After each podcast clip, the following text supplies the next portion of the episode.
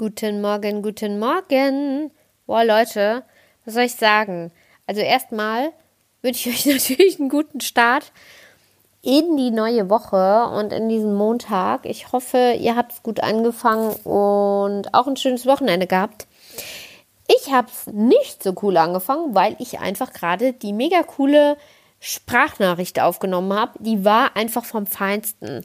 Einleitung, Hauptteil, Ende mit Spannungsbogen und allem drum und dran, wie man sich es nur vorstellen kann. Und dann ist mir leider aufgefallen, dass ich irgendwas gedrückt habe, was dafür gesorgt hat, dass es nicht richtig aufgenommen hat.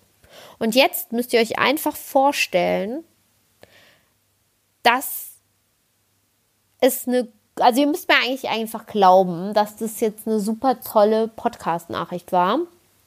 Ähm, und ja, Jetzt müsst ihr euch leider mit dem Plan B zufrieden geben, nämlich das, was ich euch jetzt drauf quatsche.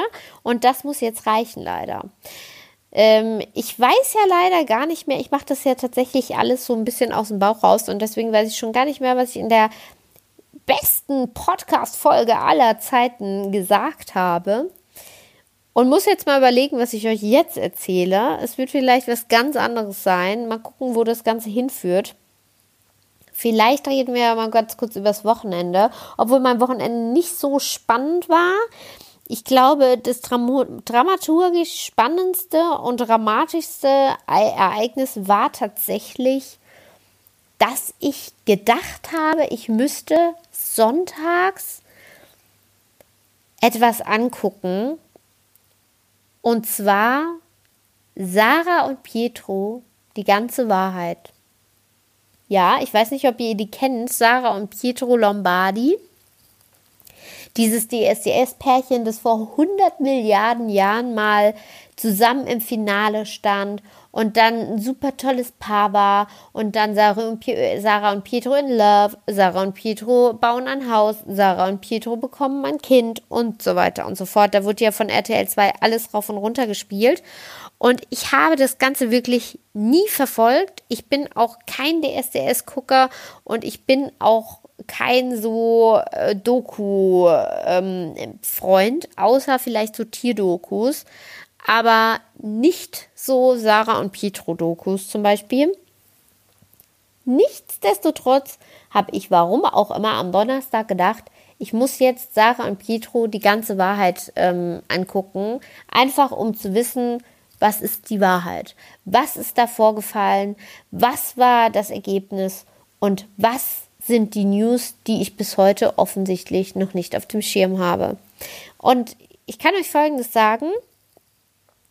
Ich kann euch diese Folge nur wärmstens empfehlen, weil die wirklich einfach schrecklich ist. Die ist wirklich schrecklich. Und bevor ich jetzt wundert, ähm, warum ich die euch empfehle, möchte ich noch kurz sagen, das ist so ein Ding bei mir. Also wie viel, so viele Sachen ist auch das ein Ding bei mir, dass ich gerne Sachen empfehle, die besonders schlecht sind. Und ich muss jetzt mal überlegen, warum ich das mache. Also ich weiß es, glaube ich, selbst nicht ganz genau. Ich weiß nur, dass Freunde von mir immer sehr verwirrt sind, wenn ich, äh, wenn sie was von mir, also wenn sie was von mir empfohlen bekommen und ich äh, erkläre ihnen, was genau sie angucken oder probieren oder wo sie hingehen müssen. Und hinterher folgt dann natürlich immer ein, äh, dass das, wie schlecht das eigentlich ist und wie miserabel. Oder in diese Pizzeria musst du gehen, weil das die äh, schlechteste Pizza auf der ganzen Welt ist. Und ich werde dann immer gefragt, Johanna, Warum dann die ganze Vorrede? Warum erzählst du uns davon? Warum willst du, dass wir das essen, dass wir das dahin gehen, dass wir irgendwie was anschauen, wenn es doch so scheiße war? Und ich glaube im Endeffekt, es liegt daran, dass ich ein großer Fan von Zeugen bin.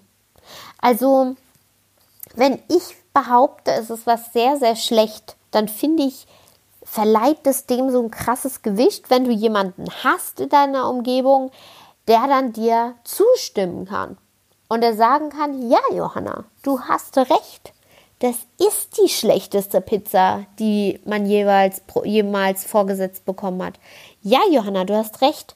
Das ist einfach tatsächlich die schlechteste Bar oder der schlechteste Drink oder der schlechteste Film, den ich jemals irgendwie äh, in meinem Leben entdeckt habe. Dadurch bekommt es einfach Gewicht. Und das bedeutet, ich will, glaube ich, mir so eine Art, ja, eine Gruppe von Zeugen anzulegen.